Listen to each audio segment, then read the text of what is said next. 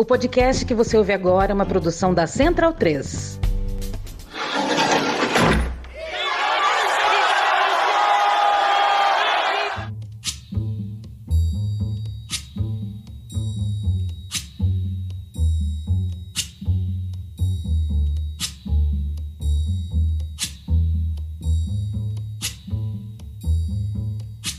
Começa agora a Guilhotina, o podcast do Le Monde Diplomatique Brasil. Eu sou Luiz Brasilino e estou aqui com Bianca Pio. Salve, gente, tudo certo? Bom, no episódio de hoje a gente recebe o cientista político Josué Medeiros. Oi, Josué, tudo bom? Oi, gente, tudo bem? Tudo certo, Josué. Bem-vindo ao nosso episódio 178. Eu agradeço o convite, é um prazer estar aqui com vocês.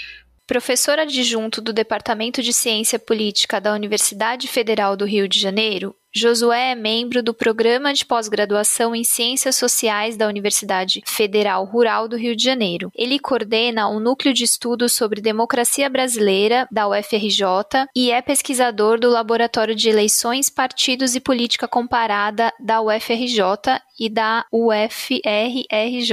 Doutor em Ciência Política pelo Instituto de Estudos Sociais e Políticos da Universidade do Estado do Rio de Janeiro, com doutorado sanduíche na Universidade de Paris III. Josué faz parte do grupo que está produzindo boletins do monitoramento eleitoral. É uma iniciativa que faz parte do Observatório Político e Eleitoral, que é uma iniciativa conjunta do Núcleo de Estudos sobre a Democracia Brasileira, o Laboratório de Partidos e Política Comparada e do Grupo de Pesquisa Democracia e Teoria. E a gente vai conversar com ele é, sobre esse tema agora. Para começar, Josué, você podia contar um pouco para a gente sobre o Observatório Político Eleitoral e como tem sido as, o trabalho do grupo, as pesquisas que vocês têm desenvolvido? Com certeza, Bianca. Para falar agora do APEL, né, desse projeto de monitoramento eleitoral que a gente está fazendo em 2022, eu preciso voltar um pouquinho no tempo e falar em 2020, quando começou a pandemia. A gente tinha um, no âmbito do NUDEB, do Núcleo de Estudos sobre Democracia Brasileira, que eu coordeno com os professores Pedro Lima e Jorge Chalub, a gente tinha um projeto de monitorar as eleições municipais daquele ano. E seria um processo feito com muita preparação, né, começando em março, estudando com os alunos as eleições. Só que veio a pandemia. E aí a pandemia suspendeu aí a atividade presencial, né? A gente corretamente interditou a universidade para que as pessoas pudessem ficar protegidas. Só que ali em março de 2020 a gente não tinha noção de que a pandemia demoraria tanto tempo e graças a essa santa ignorância é, a gente pegou os alunos, os estudantes com muita energia. Então a gente resolveu fazer um monitoramento dos conflitos políticos que estavam emergindo por conta da pandemia, diante da atitude negacionista do Bolsonaro, já colocar o pessoal para pesquisar. A gente separou os estudantes na época para cada uma e cada um acompanhar um conflito diferente. Então teve gente pesquisando conflito com o STF, o papel dos militares, a questão da economia, relação com o Congresso, relação com os prefeitos, governadores e por aí vai. E nesse monitoramento a gente conseguiu desenvolver uma, uma hipótese de que o Bolsonaro não tinha condição de enfrentar a pandemia porque ele não governa né, na lógica que sempre sempre orientou a democracia brasileira de, desde 1988. E que lógica é essa? É a lógica de que, para vencer as eleições, você precisa organizar uma política pública e uma narrativa que converse com a a totalidade do eleitorado. Nenhum candidato vai ter a totalidade dos votos, mas ele precisa perseguir o máximo possível para ter maioria. E foi assim com Fernando Henrique o Plano Real, foi assim com Lula e o combate à fome e o desenvolvimento econômico. E o Bolsonaro não. Né? O Bolsonaro ele não foi eleito com uma política pública, uma narrativa única que dialogasse com o conjunto da população. Ele foi eleito por uma composição de frações de narrativas e de estratégias políticas. Um pouco anti-esquerda, um pouco anti-sistema, um pouco anticorrupção, bastante de liberalismo radicalizado na economia. Então, quando ele governa, ele não governa com uma única narrativa, né? a não ser essa de destruir as instituições existentes e colocar outras, né, autoritárias no lugar. Eu destaco, por exemplo, nesse no número mais recente do boletim do OPEL que já em 2019 o Bolsonaro organizava os ataques que ele fez durante a pandemia contra prefeitos e governadores, contra o STF, contra o Congresso. Isso só passava um pouco despercebido percebido porque não tinha ainda a intensidade que ganhou durante a pandemia. Bom, a gente monitorou esses conflitos na pandemia de março até julho de 2020, e aí a situação foi se repetindo, a gente achou que não fazia sentido continuar falando sempre a mesma coisa, né? O Bolsonaro não mudava e a relação de forças entre ele e as instituições também não se alterava. E aí, como se aproximava as eleições, a gente retomou a proposta de monitorar as eleições. As eleições municipais de 2020, e aí naquela ocasião a gente fez um acompanhamento regional. A gente acompanhou todas as capitais de todos os estados do Brasil. E além desse acompanhamento regional, geográfico, que foi o principal, a gente fez um acompanhamento temático com algumas questões que a gente identificava como centrais naquelas eleições. Então, por exemplo, candidaturas evangélicas a prefeito por exemplo, candidaturas de operadores de segurança a prefeito, PMs, pessoas do Exército, bombeiros e por aí vai. Por exemplo, candidaturas de mulheres, candidaturas negras. Então a gente foi complementando aquele olhar regional com um olhar temático. É, a nossa avaliação ali é que foi um sucesso esse projeto, a gente teve muito envolvimento de alunos, começou com 10 estudantes, terminou com 50, a gente repercutiu bem aí na, na mídia, mas a gente percebeu também que tinha um problema que a gente gente ficava com um conhecimento muito restrito ao nosso universo universitário e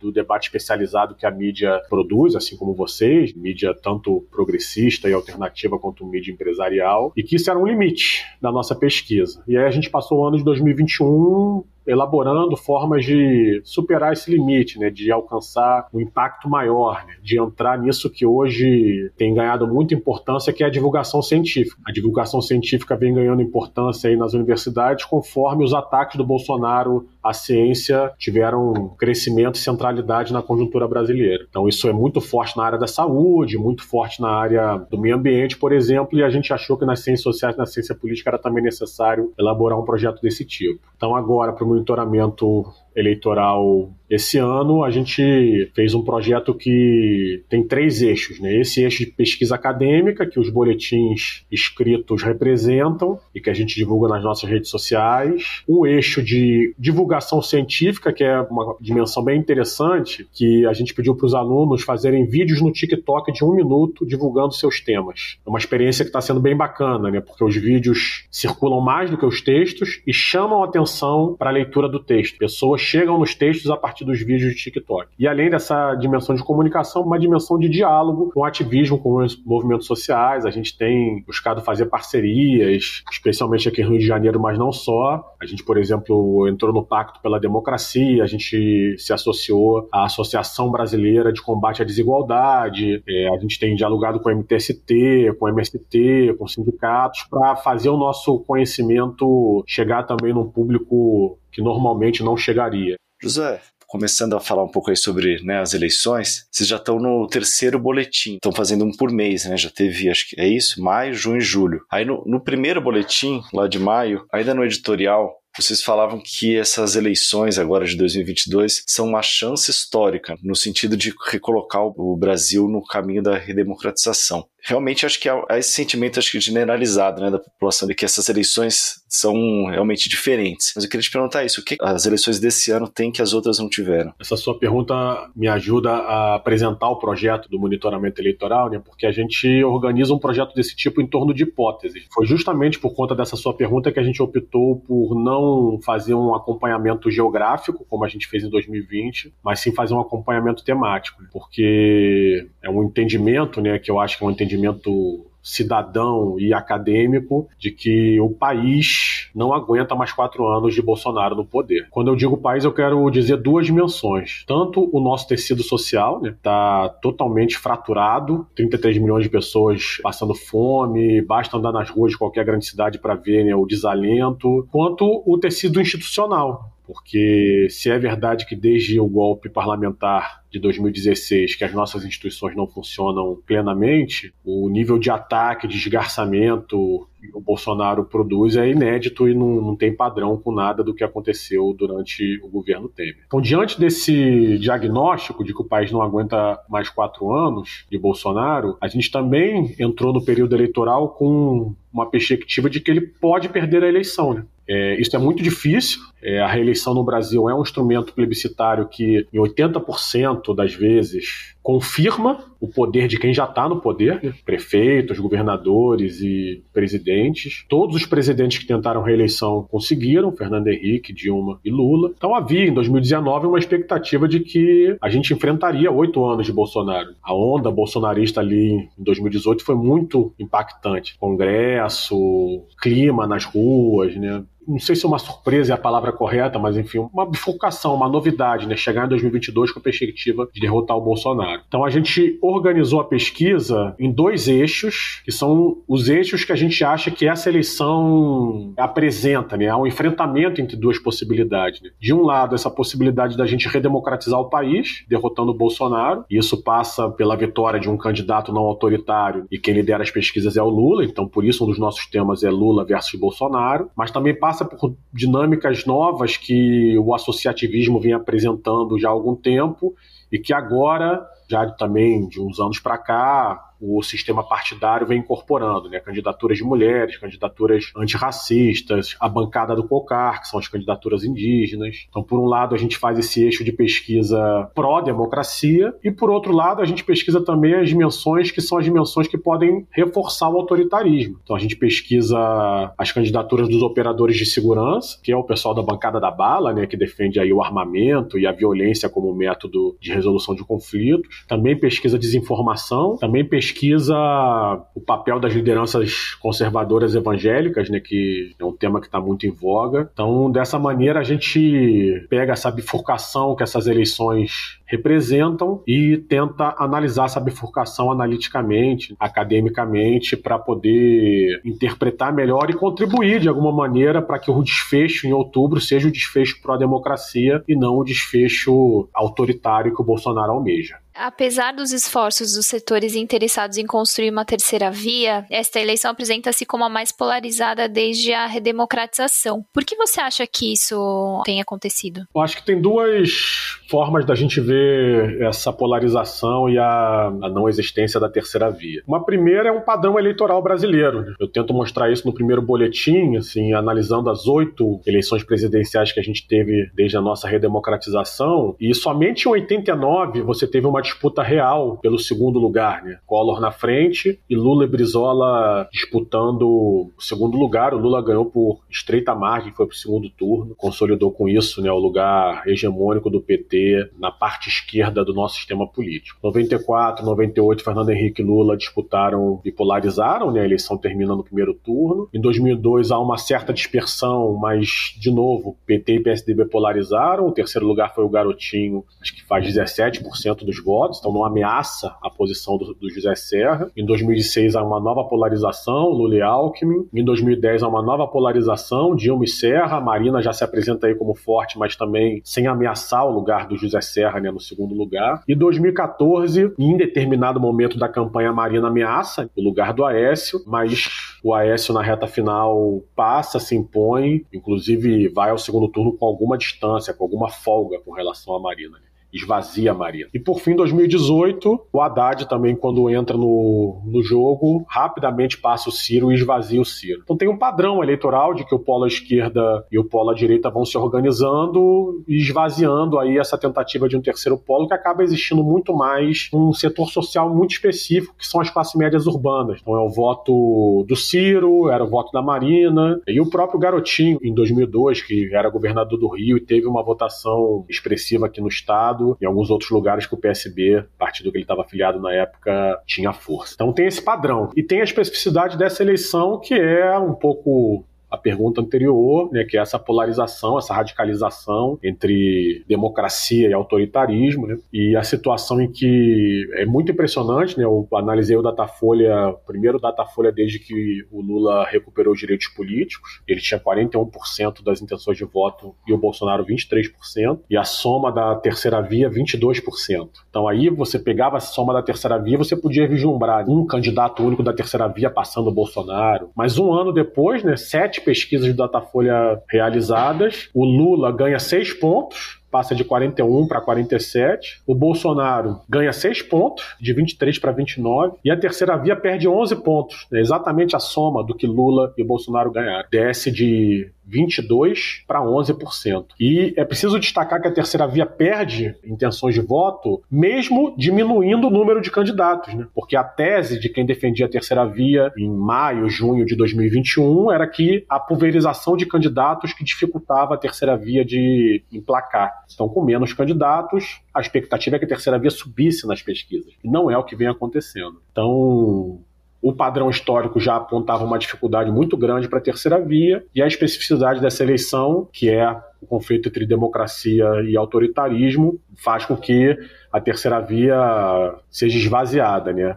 Quem quer democracia olha para o cenário eleitoral e migra para o Lula para tentar resolver a eleição logo no primeiro turno. E quem não quer o Lula, né, quem quer a direita e quem quer o autoritarismo, olha para o cenário, vê que o Lula está vencendo e abandona a terceira via em direção ao Bolsonaro. É isso que a gente está vendo aí, analisando somente o Datafolha, mas quando a gente vai para os outros institutos, o padrão se repete. Falando agora sobre né, esses dois principais candidatos, Lula e o Bolsonaro, começando pelo segundo, que análise vocês fazem das intenções de voto que o Bolsonaro ainda tem? Quais são os apoios que ele preserva? Quais são as pautas que são importantes para o eleitorado dele. E para vocês, qual a explicação para essa intenção de voto dele aí em torno de um quarto, um terço do eleitorado? Bom, esse também tem sido o padrão dele. Eu costumo dizer que fora do período eleitoral costuma sair muita pesquisa, né? Mas as pesquisas não valem muito porque as pessoas não estão pensando na eleição, né? No primeiro ano de governo, no segundo ano de governo e até na primeira metade do terceiro ano. Mas saem as pesquisas de avaliação do governo. Né? E essas pesquisas importam muito porque projetam as tendências. E o Bolsonaro sempre girou né, nessa chave de 25, às vezes descendo para 20, às vezes subindo para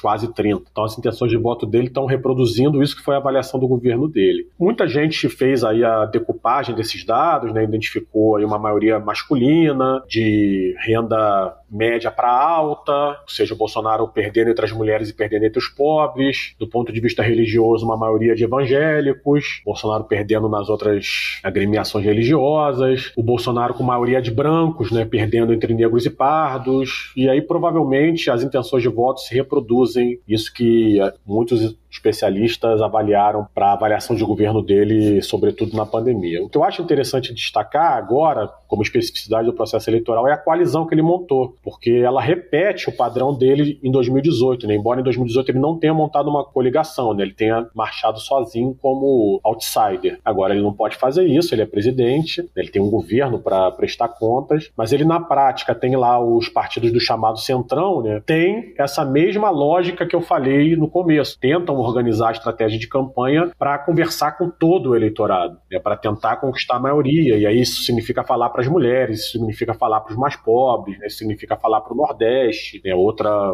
cisão regional é essa, que o Bolsonaro é muito fraco no Nordeste, enquanto ele se recusa né, a adotar essa estratégia. E quanto mais aquado, quanto mais se aproxima do do dia da votação e ele vê a chance de perder, mais ele radicaliza seus ataques contra a democracia e acaba falando para esses mesmos grupos que já o aprovam, né? Homens, brancos, de meia idade, de renda média para alta. E aí ele vai entrando numa armadilha eleitoral, porque sua coalizão, de novo, não é algo orgânico, não é, não é algo que organiza uma visão totalizante, mas é um, um conjunto de partes que ele vai tentando amarrar e que em 2018 ele conseguiu amarrar porque ele era contra tudo e contra todos, e agora ele não pode amarrar dessa maneira. Então acho que o que explica essas intenções de voto é essa fidelidade mesmo que ele tem desses setores, que jamais o abandonaram, né, mesmo nos piores momentos da pandemia, e isso também acaba sendo o seu teto. Né? Ele acaba não conseguindo, ou até agora não conseguiu, avançar para um eleitorado feminino, avançar para os mais pobres, avançar para os jovens, e com isso fica preso nessa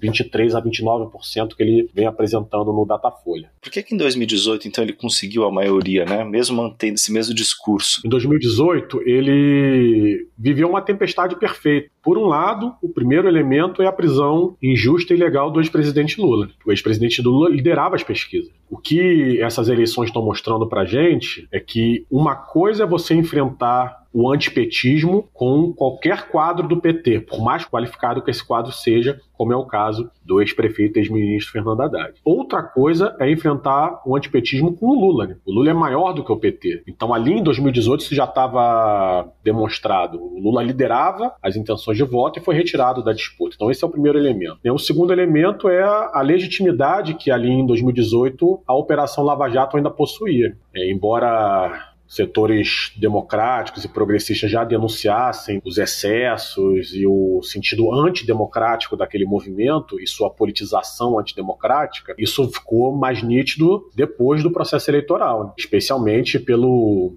para mim até hoje inexplicável gesto do Sérgio Moro de aceitar ser ministro do Bolsonaro. Então esse é um segundo elemento. Um terceiro elemento é a questão econômica. Né? A crise econômica ali em 2018 ainda podia ser atribuída aos governos do PT. Né? Vamos lembrar que no primeiro mandato da Dilma, a situação econômica né, no último ano já começou a apresentar dificuldades e ela logo depois da reeleição começa o ajuste fiscal, né? Então começa o processo de geração de desemprego, de piora da renda dos trabalhadores isso se aprofunda em 2015 e 2016 com toda a ação é, sabotadora que o Eduardo Cunha, do PMDB, e o Aécio Neves, PSDB, fizeram contra o governo dela. Então, em 2018, isso também estava colocado. Então, você tinha ali um sentimento de profunda insatisfação da população em geral com tudo, com o sistema, com o governo, corrupção, economia, e o Bolsonaro conseguiu se apresentar como alguém que estava fora disso tudo. Isso foi comprado por setores da elite e mais perto perto do pleito foi comprado, né, o próprio sistema político aderiu. Eu costumo falar bastante sobre isso, né? Eu acho que equivocadamente alguns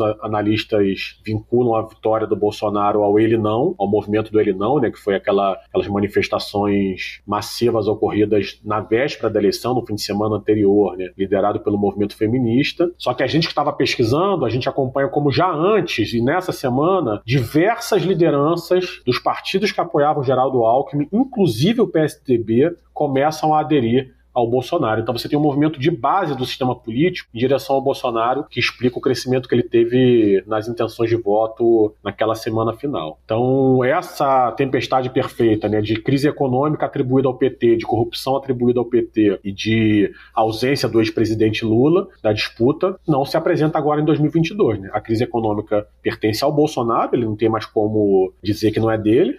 Ele governa há quatro anos. A corrupção também pertence ao Bolsonaro, né? Escândalos de corrupção em seu governo são diversos. E o ex-presidente Lula recuperou os direitos políticos e foi inocentado. E, por fim, o presidente Lula vai disputar as eleições e aí o antipetismo muda de, de patamar, porque tem que enfrentar alguém com popularidade, com lastro muito maior do que os demais quadros que o PT pode apresentar ou qualquer outro partido de esquerda pode apresentar. Como é que você avalia quais vão ser os impactos da PEC do desespero, né? Como você chama, ou também conhecida como PEC Kamikaze, PEC da compra de votos, enfim. E também sobre a campanha nas redes sociais. Você acha que isso pode alterar positivamente as intenções de voto para presidente? Eu acho que sim, Bianca. Eu acho que o Bolsonaro ainda tende a crescer um pouquinho. Ele está né, nesse patamar de 29. Eu não imagino o Bolsonaro com menos de 35%, em parte por conta dos efeitos da PEC do desespero, da PEC kamikaze, né, da PEC da compra de votos. Algum efeito isso vai ter, em parte por conta dessa capilaridade do sistema político que ele hoje tem, com os partidos do chamado Centrão, e em parte pela estrutura de redes sociais, né, que eles continuam organizando com muita capacidade e que já mostrou, tanto nas eleições de 2018 quanto nas eleições de 2020, que é ativada na reta final. Então acho que a gente tem que também prestar muita atenção nisso, né? A maioria das pessoas decide o seu voto, sobretudo para deputado federal, deputado estadual e senador, na última semana, coisa de 80 80% do eleitorado. Para presidente é menos. Mas o que importa é que na última semana é que as ondas eleitorais costumam se estabelecer. Vou dar um exemplo para vocês, né? A vitória da Luiz Erondini em 1988, ela foi possível por conta da comoção provocada no Brasil inteiro pela morte de operários pelo Exército Brasileiro em Volta Redonda. Os operários estavam em greve, ocupando a siderúrgica nacional, a Companhia Siderúrgica Nacional. O exército entra para reprimir, para acabar com a greve, mata, se eu não me engano, três operários. Isso cria uma comoção que gera uma onda de revolta que a Luiz Erondina, a campanha do PT, em 88, conseguiu representar. Isso foi um movimento de última semana. Fosse uma semana depois, ela provavelmente não teria vencido. Talvez se fosse muito antes, daria tempo de seus adversários se reorganizarem. Então o Bolsonaro também teve isso em 2018, né? embora ele já liderasse, na reta final ele fez isso. E alguns candidatos bolsonaristas apresentaram isso em 2020, né? deram um sprint final. Destaco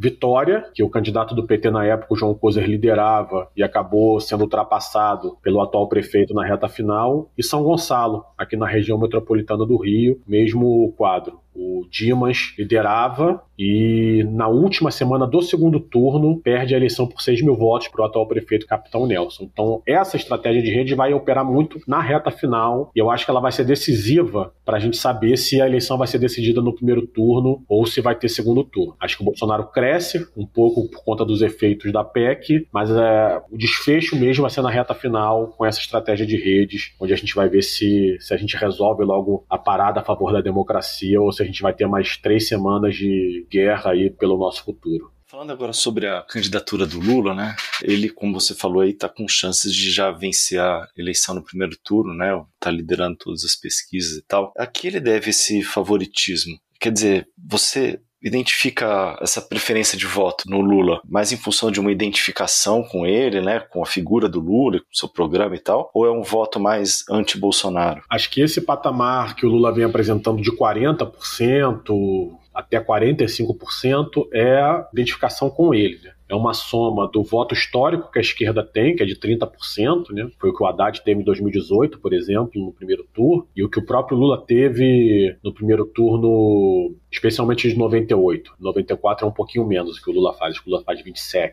e faz 31% em 98. Com a identificação que o presidente Lula tem, que agrega aí esses 10, 15% a mais nas intenções de voto que o Lula tem, comparado de novo com Haddad em 2018. Agora, o que vai faltar para ganhar no primeiro turno, né, 5, 6, 7%, aí eu já acredito que seja um voto útil pró-democracia, né, de setores que não votariam no PT no primeiro turno em nenhuma hipótese, a não ser né, numa situação histórica tão dramática como essa que a gente vive. Então eu acho que nesse sentido o Bolsonaro cresce, como eu falei para Bianca na pergunta anterior, mas o Lula cresce também porque ele vai ter essa migração de votos úteis que ainda pertencem à terceira via em sua direção para resolver a parada no primeiro turno. Como eu destaquei no texto do boletim, aí quem quiser acessar, né, por as nossas redes sociais, a gente divulga os nossos textos no site do Observatório do Conhecimento e também no Instagram do OPEL, do Observatório Político Eleitoral. E o link vai estar no post aí da descrição. Maravilha, obrigado, gente. E aí, como eu destaquei no texto, né, vencer no primeiro turno faz toda a diferença na defesa da democracia, né? Porque o Bolsonaro ele vai questionar o resultado eleitoral, a gente já sabe disso. Só que uma coisa é ele questionar o resultado eleitoral que deu posse a um presidente presidente da República, né? deu vitória ao presidente da República, a 27 governadores, a 513 deputados federais, 27 senadores e milhares de deputados estaduais. Né? Ele vai simplesmente questionar todo o sistema político brasileiro. É impossível ele ganhar adesão, mesmo dos partidos que estão com ele nessa situação. Já no segundo turno, se ele questiona o resultado,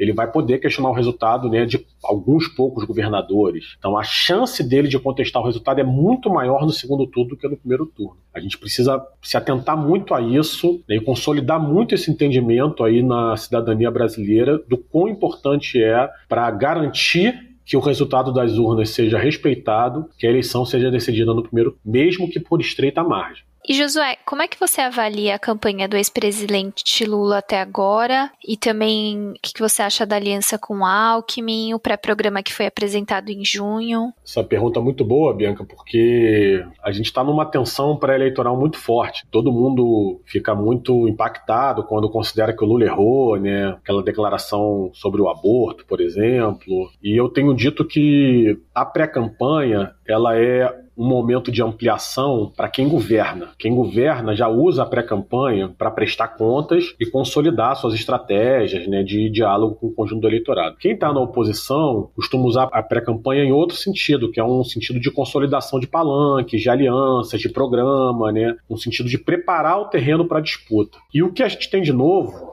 é que, pela primeira vez, quem está na oposição disputando contra um presidente em exercício está na frente.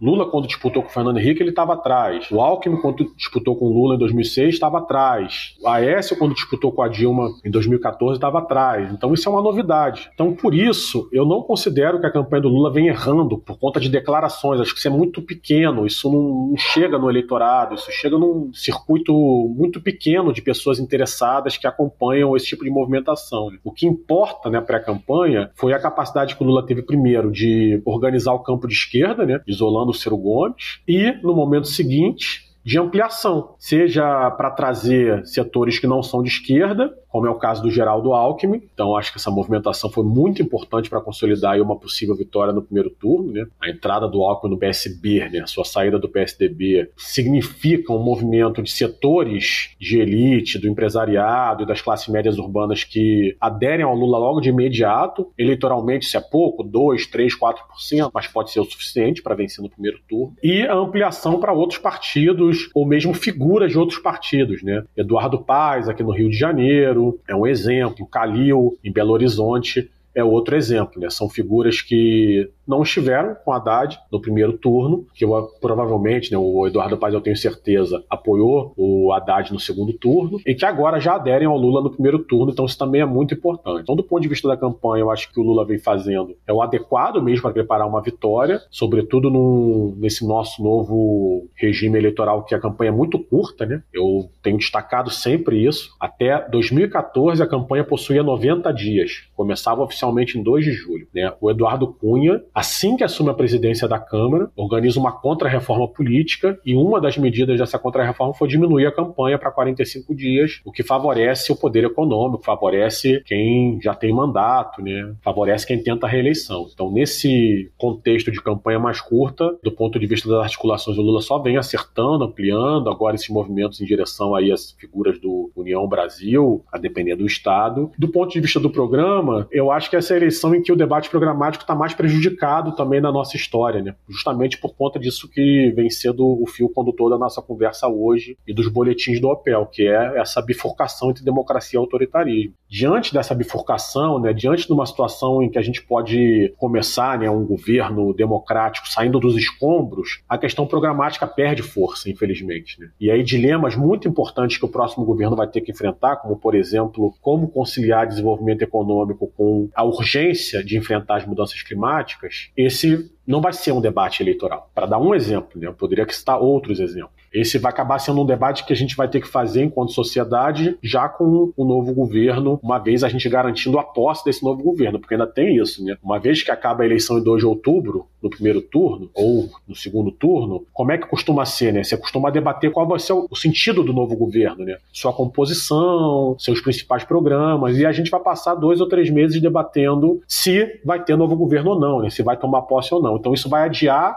o debate programático para 2023, quando ele já podia começar tanto na campanha quanto na própria transição entre os governos. Tá, José. E aí, com esse debate programático prejudicado, o que, que vai ser discutido na campanha? E além disso, quais são os temas que interessam para o Bolsonaro colocar em pauta, discutir e tal, e colocar na agenda, e quais interessam para o Lula? Bom, Luiz, eu acho que o que vai ser discutido na campanha é o sentimento de cansaço, de desalento da população. Né? Acho que nenhuma candidatura, nem mesmo a do Bolsonaro, tem como negar que esse é o ponto de partida do debate eleitoral. O Bolsonaro vai atribuir isso ao sistema que o impediu de governar, né? Tem sido o argumento dele, né? STF, tudo isso que está aí, em geral, especialmente o STF no último período, mas não só. E o Lula vai atribuir isso ao Bolsonaro, né? E ao projeto de destruição do país que o Bolsonaro representa. Então acho que esse vai ser a tônica da eleição, esse sentimento. Não tem ninguém feliz, né? Não tem ninguém satisfeito. O que pode mudar, no caso dos eleitores do Bolsonaro, é atribuir a quem essa infelicidade. Mas não tem ninguém feliz. E é nesse sentido que o Bolsonaro vai apresentar essa pauta da violência, do antissistema, de que ele é o herói que vai salvar o Brasil da corrupção, no sentido moral e no sentido dos valores, né, e não só no sentido de violar né, o erário público. Só que eu insisto, o Bolsonaro vai fazer isso contra a vontade dos partidos que se aliaram a ele, do chamado Centrão, o PL, o PP, o Republicanos, porque esses partidos gostariam que o Bolsonaro fizesse né, uma estratégia de estadista, uma estratégia moderada, uma estratégia de quem se apresentasse como um governante que enfrentou dificuldades e agora está preparado para levar o Brasil para o crescimento e para a paz social, mas ele não vai fazer isso. E o Lula vai justamente fazer esse discurso de reconstrução nacional, união em torno da democracia e reconstrução em torno da questão social, a pobreza, é o desemprego e em torno da questão ambiental. Né? Acho que a questão ambiental tende a ser um elemento forte dessas eleições, justamente porque é um dos vetores desse sentimento de desalento que vem atravessando a maioria da sociedade brasileira. Agora uma questão que acho que é fundamental, que esse processo eleitoral já está marcado por isso, é pela questão da violência política, né? Especialmente aí pelo assassinato do tesoureiro do PT em Foz do Iguaçu, Marcelo Arruda. Qual que é a tua expectativa aí a respeito e o que que você imagina que poderia acontecer para diminuir essa violência e tal? É, Luiz, a expectativa é a pior possível, né? Eu tenho participado aqui de muitas conversas com candidaturas, ou tem participação cidadã, ou acaba sendo chamado para contribuir como profissional mesmo da ciência política. E para além dos debates que a gente gosta de fazer sobre estratégia eleitoral, eu tenho feito esse alerta. Assim, não tem como a gente ir para as ruas nessa eleição, porque eleição é rua, né? Ruas e redes, mas é muita rua, desprevenidos. A gente vai ver episódios de violência política crescentes. O 7 de setembro vai ser um ápice, mas não vai ser o único. E cada candidatura aí do campo democrático, progressista, tem que se preparar. É estar atento, se proteger. Aquilo que aconteceu no Rio de Janeiro, na Praça Sans Penha, né, em que o pré-candidato ao governo do PSB, Marcelo Freixo, estava na praça junto com outros pré-candidatos a deputado estadual deputado federal foi né, expulso violentamente de lá pelo aquele fascínora Rodrigo Amorim. Isso vai se reproduzir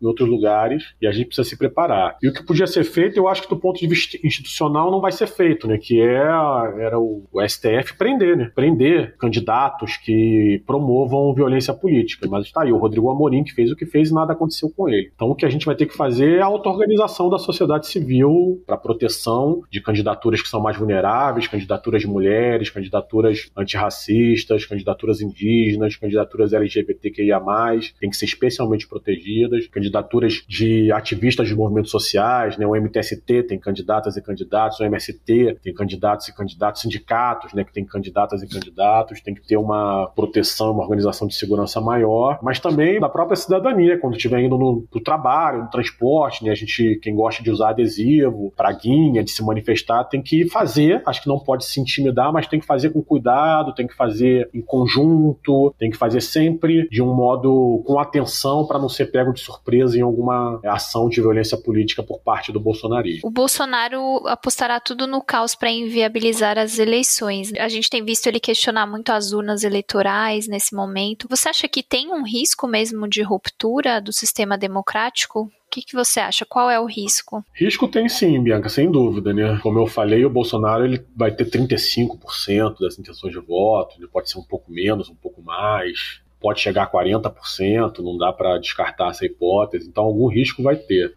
eu acho que esse risco é menor do que era quando começou a pandemia. E ele tentou ali vários movimentos de ataque às instituições, alguns deles ele conseguiu ser vitorioso, outros não. Por que, que é menor? Né? Primeiro, porque ele está em segundo lugar, então isso conta muito. Se ele tivesse em primeiro lugar, o risco seria ainda maior. Segundo, porque o sistema político tende a rejeitar esse processo, sobretudo se a eleição for resolvida no primeiro turno. Terceiro, porque a gente tem hoje uma sociedade mais vigilante e que não aguenta mais essa situação. Né? Então, a Carta pela Democracia, lá organizada na Faculdade de Direito da USP, é uma expressão disso. Né? Já está batendo os 700 mil assinaturas, a meta é de um milhão de assinaturas, ela vai ser lida né, em vários lugares do país em 11 de agosto. Corretamente, na minha opinião, movimentos sociais, a Frente Povo Sem Medo, a Frente Brasil Popular convocaram atos para o dia 11 de agosto, em defesa da democracia. Então, não vai ficar só em manifestos, né? a gente vai ter também rua. Só para fazer um comentário, José, esse é o dia que o episódio vai ao ar. Então, essas manifestações e tal vão estar chegando junto com o nosso episódio. Legal, né? O pessoal vai pro ato escutando o guilhotina. e então eu acho que além dessa reação do sistema político que eu acho que vai vir por conta de que a legitimidade do sistema político vem das urnas que o Bolsonaro questiona, né? então não é por acaso que o Centrão vem aconselhando o Bolsonaro a parar de atacar as urnas eletrônicas, né? além de eleitoralmente ser ruim, porque as pesquisas qualitativas vêm mostrado que isso soa como choro de perdedor, e aí isso passa para o eleitorado uma situação de que a eleição já está resolvida, isso desmobiliza parte do eleitorado bolsonarista, então é eleitoralmente ruim, mas é também politicamente prejudicial para o sistema político. Mas além dessa mobilização do sistema político, o que me faz acreditar que o risco hoje é menor é a própria mobilização da sociedade brasileira, né, que vem numa crescente. E eu espero muito que os atos de 11 de agosto sejam fortes para a gente poder começar a campanha oficialmente em 16 de agosto, energizado né, por essa manifestação cívica e democrática que nos dê mais segurança de que os riscos de ruptura são menores. Eles existem, mas estão, nesse momento, na minha opinião, menores do que já foram em outros momentos do governo Bolsonaro. Você observa num dos artigos seus nos boletins que, mesmo que o Bolsonaro perca a eleição, a principal vitória que ele obteve é produzir uma dificuldade de pensar o futuro da democracia brasileira. Eu queria te perguntar isso, sobre qual que é o legado aí desses quatro anos de bolsonarismo no poder para a democracia e, se possível, também projetar quais os riscos de mais quatro anos. Né? Pois é, o legado é o pior possível, né, Luiz? É um pouco que a gente já veio conversando, né, quando vocês perguntaram sobre o debate programático. É isso, é impossível fazer um debate programático, né? Porque o debate programático pressupõe um pacto, né? um pacto coletivo de que existe uma sociedade, essa sociedade tem um objetivo comum e a gente vai se dividir nos caminhos e instrumentos para chegar nesse objetivo comum. Né? Uma sociedade democrática, uma sociedade igualitária, uma sociedade livre. E o Bolsonaro destruiu tudo isso. É bem verdade que isso não foi destruído só por ele. Nossas elites econômicas, jurídicas e políticas começaram esse processo com o golpe parlamentar de 2016 e com todo as reformas estruturais ali que destruíram direitos, né, reforma trabalhista, o teto de gastos, né. O movimento constitucional que foi feito com o teto de gastos, ele é idêntico ao movimento constitucional da PEC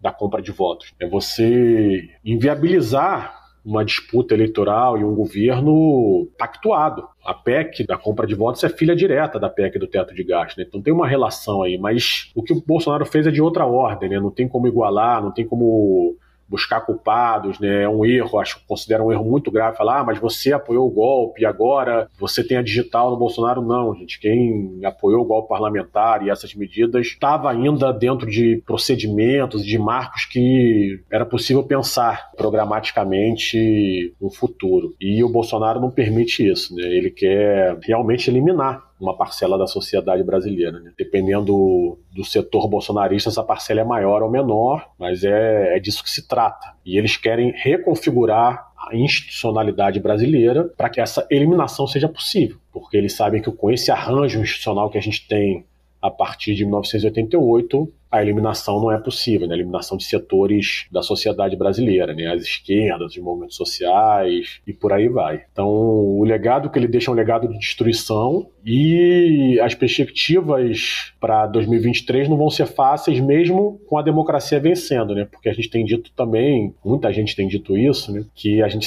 vai derrotar o bolsonarismo nas urnas 3 de outubro, mas não vai derrotar o bolsonarismo na sociedade, né? O bolsonarismo não vai desaparecer da sociedade brasileira. Ele vai conservar uma força aí de 35% dos votos e um conjunto de parlamentares no Congresso Nacional e um conjunto de parlamentares nas assembleias legislativas e de movimentos, né? Esses clubes de caça, por exemplo, estão extremamente armados. Como é que a gente vai desmontar isso? O avanço de milícias no Rio de Janeiro, o avanço de milícias na Amazônia, o que está acontecendo na Amazônia é bem parecido com essa perda de capacidade do poder público de controlar territórios que a gente vive no Rio de Janeiro. Então não vai ser fácil fácil desmontar aquele processo que tem lá, né, dos garimpeiros, dos madeireiros ilegais, e o que, que a gente vai fazer com a economia, né, porque essa PEC da compra de votos vai deixar um legado aí fiscal arrasador e ao mesmo tempo acho que a campanha do Lula já sinalizou que não dá para simplesmente chegar e tirar os benefícios de uma hora para outra e deixar as pessoas desamparadas. A perspectiva vai ser difícil caso a gente tenha uma vitória do Lula, que é o que eu acredito que vai acontecer, né, e consequentemente da democracia, e são ainda mais trágicas se o Bolsonaro ganha. É um padrão já de governos autoritários que chegaram ao poder pelas eleições num segundo mandato radicalizar o autoritarismo, né? primeiro mandato seria como uma preparação e o segundo mandato como uma consolidação. Então esse padrão já a gente vê em governos como o do Orbán, na Hungria, mas seria, no caso do Bolsonaro, ainda pior pelo nível de esgarçamento, né, de destruição do nosso tecido social, pelo nível de tensão e violência na nossa sociedade, né, pelo modo como valores como solidariedade hoje estão cada vez mais enfraquecidos e são dimensões que a gente vai ter que recuperar junto com a democracia e que o Bolsonaro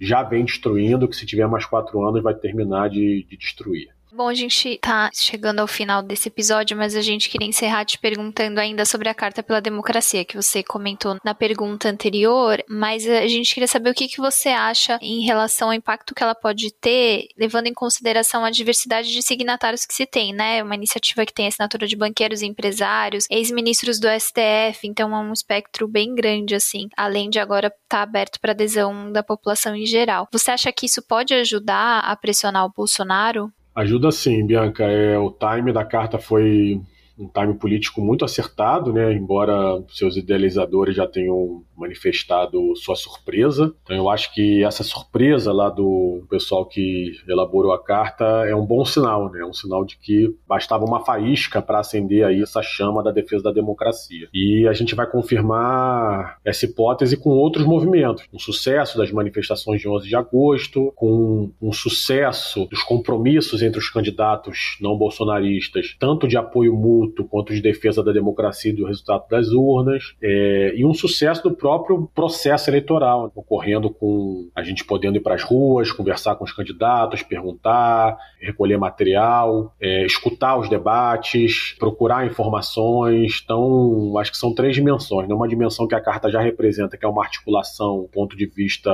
das elites, né? de quem já se mobiliza, associações, entidades empresariais, sindicatos, a cidadania mais ativa. Uma segunda dimensão que é essa das ruas. E a terceira dimensão que é das urnas? A gente vai ter que pressionar o Bolsonaro em favor da democracia por essas três chaves, e essas três chaves vão se complementando ao longo dos próximos 45 dias, né, dos próximos 60 dias, mas especialmente dos próximos 45 dias, quando começar a campanha em 16 de agosto. Perfeito, José. Hoje recebemos o cientista político Josué Medeiros, um dos coordenadores do Observatório Político Eleitoral, que está, entre outras atividades, produzindo mensalmente boletins de monitoramento das eleições deste ano. Josué, muito obrigado pela participação aqui no Guilhotina e boa sorte na sequência do monitoramento das eleições. Eu agradeço, Luiz, agradeço, Bianca, foi ótimo.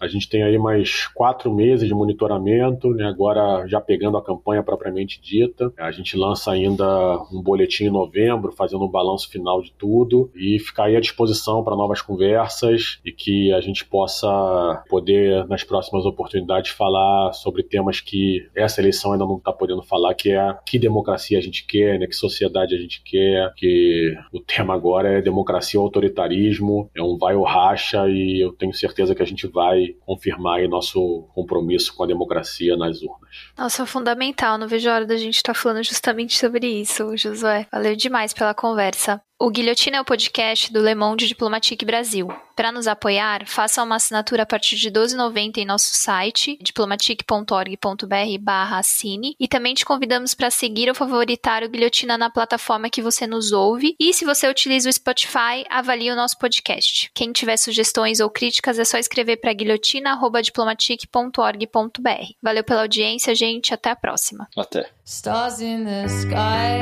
are gonna die.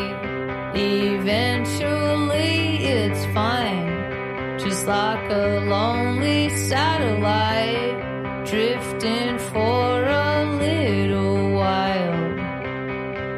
If I don't hear from you tonight, if I don't hear from you tonight,